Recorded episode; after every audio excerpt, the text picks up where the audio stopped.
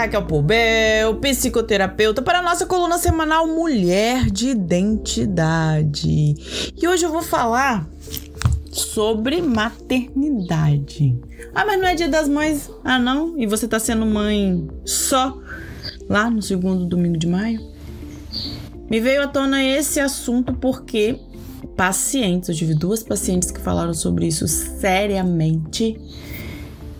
E porque eu refleti sobre uma tragédia que eu li na, numa coluna policial. Uma pessoa leu perto de mim e me chamou a atenção. Eu peguei e fui ler novamente. A coluna policial dizia: Eu te avisei. Eram os berros da mãe que gritavam a ver o filho morto. Então isso me chamou a atenção e eu li. Eu falei: Gente, não sabe? Eu acredito muito que Deus fala através de sinais, às vezes, pra gente. E para mim falou essa semana, porque duas pacientes vieram com esse caso e depois isso na coluna policial. Então eu falei, vou falar sobre mãe. Porque nós mulheres é, somos mães e é uma, um papel fundamental. O pai e a mãe, eles formam os adultos. E o, os adultos é que são os legalmente responsáveis pela sociedade. Então hoje eu vou falar: eu sou mãe, sou mulher, mãe, mas não sou louca. Desde sempre a sobrecarga da mulher é tida como um exagero, loucura. Tipo, a mulher tem que estar bem para tudo, para cozinhar, para trabalhar, para fazer tudo. E quando ela quer ser ouvida, é tudo um exagero, uma loucura. Freud associou a histeria como algo único das mulheres e até hoje é chamada de histérica a mulher que levanta a voz, que quer ser ouvida, que às vezes é difícil ser ouvida. Agora, quando uma mulher vira mãe, a seriedade aumenta. Por quê? A educação é muito direcionada à mãe. Às vezes o pai vai e aparece só, não quer entender o contexto, só quer dar um, um tapa, dar um berro com aquela voz grossa e. A mãe que se vire. Certa vez uma mãezinha me disse: Estou cansada de esperar meu filho adolescente chegar de madrugada. Quando ele chega, eu falo, falo, falo, falo. E aí eu chamo o pai: Pai, tá dormindo. E falo: Me ajuda. E ele não me apoia. Quem não se identifica, né? Muitas mulheres se identificam com isso. Eu grito, eu falo e o pai acha que eu estou exagerando. Educar os filhos não é uma tarefa simples ser responsável pela formação de um ser humano. É pros fortes. É porque tem muita gente que foge.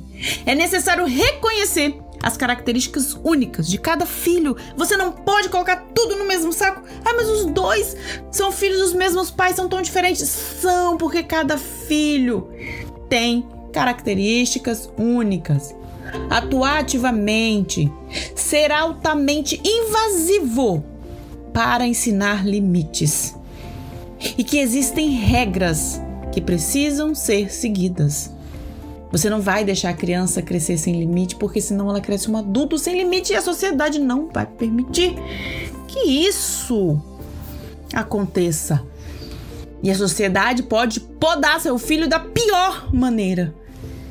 Pai e mãe, ou como é que seja a composição familiar, precisam estabelecer os mesmos direcionamentos para orientação, os mesmos valores, as mesmas regras, sempre chegando a um consenso. Eu não posso falar não pode e o pai falar pode. Eu não posso falar não deixa e o pai falar deixa. Porque aí o filho cresce sem limites. Ter filhos é um sinônimo de mudança de rotina. E essa mudança de rotina é para ambos. Ambos precisam estar envolvidos na criação do filho. Dialogar sobre decisões referentes aos filhos é fundamental desde os pequenos detalhes. Sabe? Pequenos detalhes. Vou dar chupeta, não vou dar chupeta. Pequenos detalhes. É para dar colo toda vez que chora, não é? Senta e conversa, porque nenhum pode tirar a autoridade do outro. Entrar em divergência deixa a criança confusa demonstrando que nem os pais sabem o que é melhor para a criança. A necessidade de comunicação é muito maior.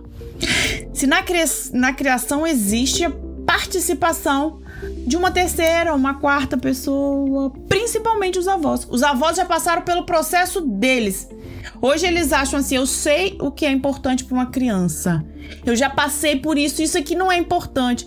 Mas não se metam. Tem que ter um limite nesse se meter, sabe? Claro, os avós, eles cumprem um papel fundamental, mas os pais precisam ser pais. Não podem terceirizar e não pode ter divergência. O pai deixa o avô, vai lá, não deixa e vice-versa. O avô permite tudo, o pai tá querendo colocar uma regra e o avô não deixa. Tem que ter limites, porque os filhos são responsabilidade dos pais. Eles precisam, eles vão ser amados pelos avós, mas quem vai educar é pai, mãe, seja lá quem for, as pessoas, os adultos responsáveis. A ruptura entre a comunicação entre os pais não acontece só dos que vivem separados. Talvez você pense assim: "Ah, isso aí é assunto para pai separado". Não é. É pior com os que vivem juntos. Eu tô para te dizer, porque é difícil um casal que fala a mesma língua. Tem, tem, tem muitos casais, mas não é tão fácil quanto os que falam línguas diferentes. Porque dá uma falsa impressão de que o pai morando na mesma casa, ele não precisa fazer nada. Ele tá ali. Aí todo mundo fala: "Nossa, olha, filho de fulano tão trabalhador". Mas será que esse pai tá sendo atuante mesmo? Será que ele aparece, comparece todo dia nos detalhes? Será que esse pai está sendo presente? Presente não é morar junto. Ou é aquele que às vezes dá uma bronca, um grito, um berro, ah, menino, obedece sua mãe, mas não sabe nem, nem o que está acontecendo. Pai junto e ausente é uma triste realidade. Muito presente na nossa sociedade. Os homens têm total responsabilidade sobre a paternidade. Se não moram juntos, é preciso pensar na criança. Sem o sentimento de casal. Não deu certo o casal. A criança deu certo, não tá aí? Ah, Raquel, mas isso é difícil, você pode me dizer. Por isso, gente, a terapia é fundamental. Faz terapia para conseguir dialogar com aquela pessoa que você não ama mais como homem, como mulher, como parceiro. Nunca mesmo separados, um deve permitir outro vetar, tirar a autoridade do outro. Você não tá ferindo mais o casal, porque o outro talvez já deve estar tá vivendo a vida dele lá, tá com outra pessoa, e você querendo, usando o filho de picuinha, não tira a autoridade do outro, fala a mesma língua. As mulheres devem parar de tentar fazer isso sozinha, de fazer, de criar, de educar. Né? Nós não somos obrigadas. Ah, mas eu dou conta, ele me humilhou, ele falou isso. Gente, quando. Aí vem aquela. Eu, como terapeuta, tenho que te falar isso. Ele vai virar um adulto, a maioria vai querer saber quem é o pai, por que, que não fala com o pai. A maioria, a maioria. Tem uma minoria que não procura. Aí você vai falar: nossa, que ingratidão, criei sozinho.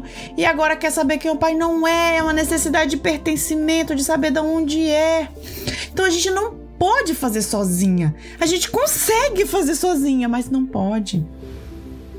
Né? Não pode. Por quê? Porque o filho é feito de duas pessoas. Então, essas, esse filho, para se sentir emocionalmente pertencente, ele precisa saber da onde vem a sua origem, é precisa ser dita, quem que, como é que foi a sua geração toda. A criança está prestes a nascer, gente. Senta, e estabeleça regras do puerpério. Vai nascer, puerpério. Como vai ser o puerpério? Primeiro mês. Pra... Ai, não pensei nisso. Aí, ah, vou receber visita? Não vou receber visita? Alguém vai ajudar? Vai ser uma enfermeira? Vai ser uma ajudante? Vai ser uma avó? Isso tem que ser estabelecida. Dali, a criança, gente, ela já nasce inteligentíssima, com o cérebro a mil por hora, absorvendo tudo. Dali você já tem que ter uma comunicação.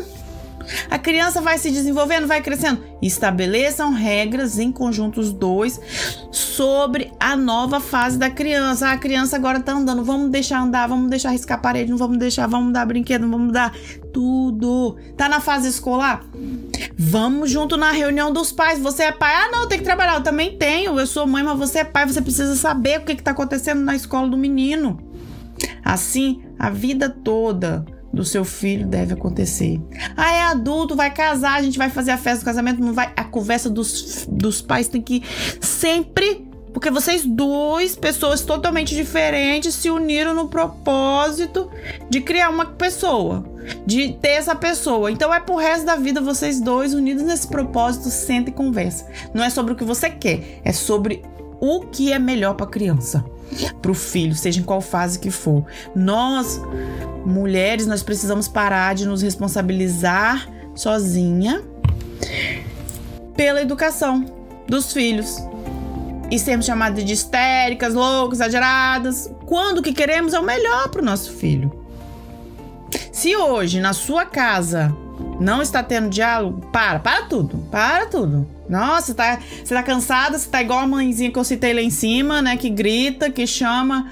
Me ajuda a educar esse menino, ele tem 12, 13 anos, tá chegando em casa de madrugada. Para tudo. Chama sua parceria, com uma conversa, olho no olho, fala o que sente. Não permita que seu filho cresça sem respeito à autoridade, às regras. Porque isso que vai acontecer se vocês não falarem a mesma língua. Ah, peraí que eu vou lá no meu pai, meu pai deixa. Ah, peraí que eu vou deixar no meu pai, minha mãe deixa. Né? Seus filhos, gente, são seus maiores tesouros. Seja firme na educação. Não abra mão de dar o melhor para ele. Não tem receita. O melhor que você acha que é o melhor, o casal, os pais, a parceria, junta aí, que seja qual for a composição da família, o melhor que vocês acham que é o melhor, tem que ser o melhor que os dois acham, em comum, as, em comum acordo. Mas dá o melhor, não tem receita, mas dá o melhor que vocês dois acham que é. Mas sejam ativos, presentes. A educação da criança hoje evita a tra tragédia de amanhã. A educação da criança hoje evita a tragédia de amanhã. Se precisar de ajuda, conte comigo. Eu sou psicoterapeuta, estou aqui para te ajudar. Mãe, pai, casal e adultos responsáveis por crianças. Vocês têm uma responsabilidade muito grande. Pedir ajuda é fundamental. Fique bem. Até semana que vem.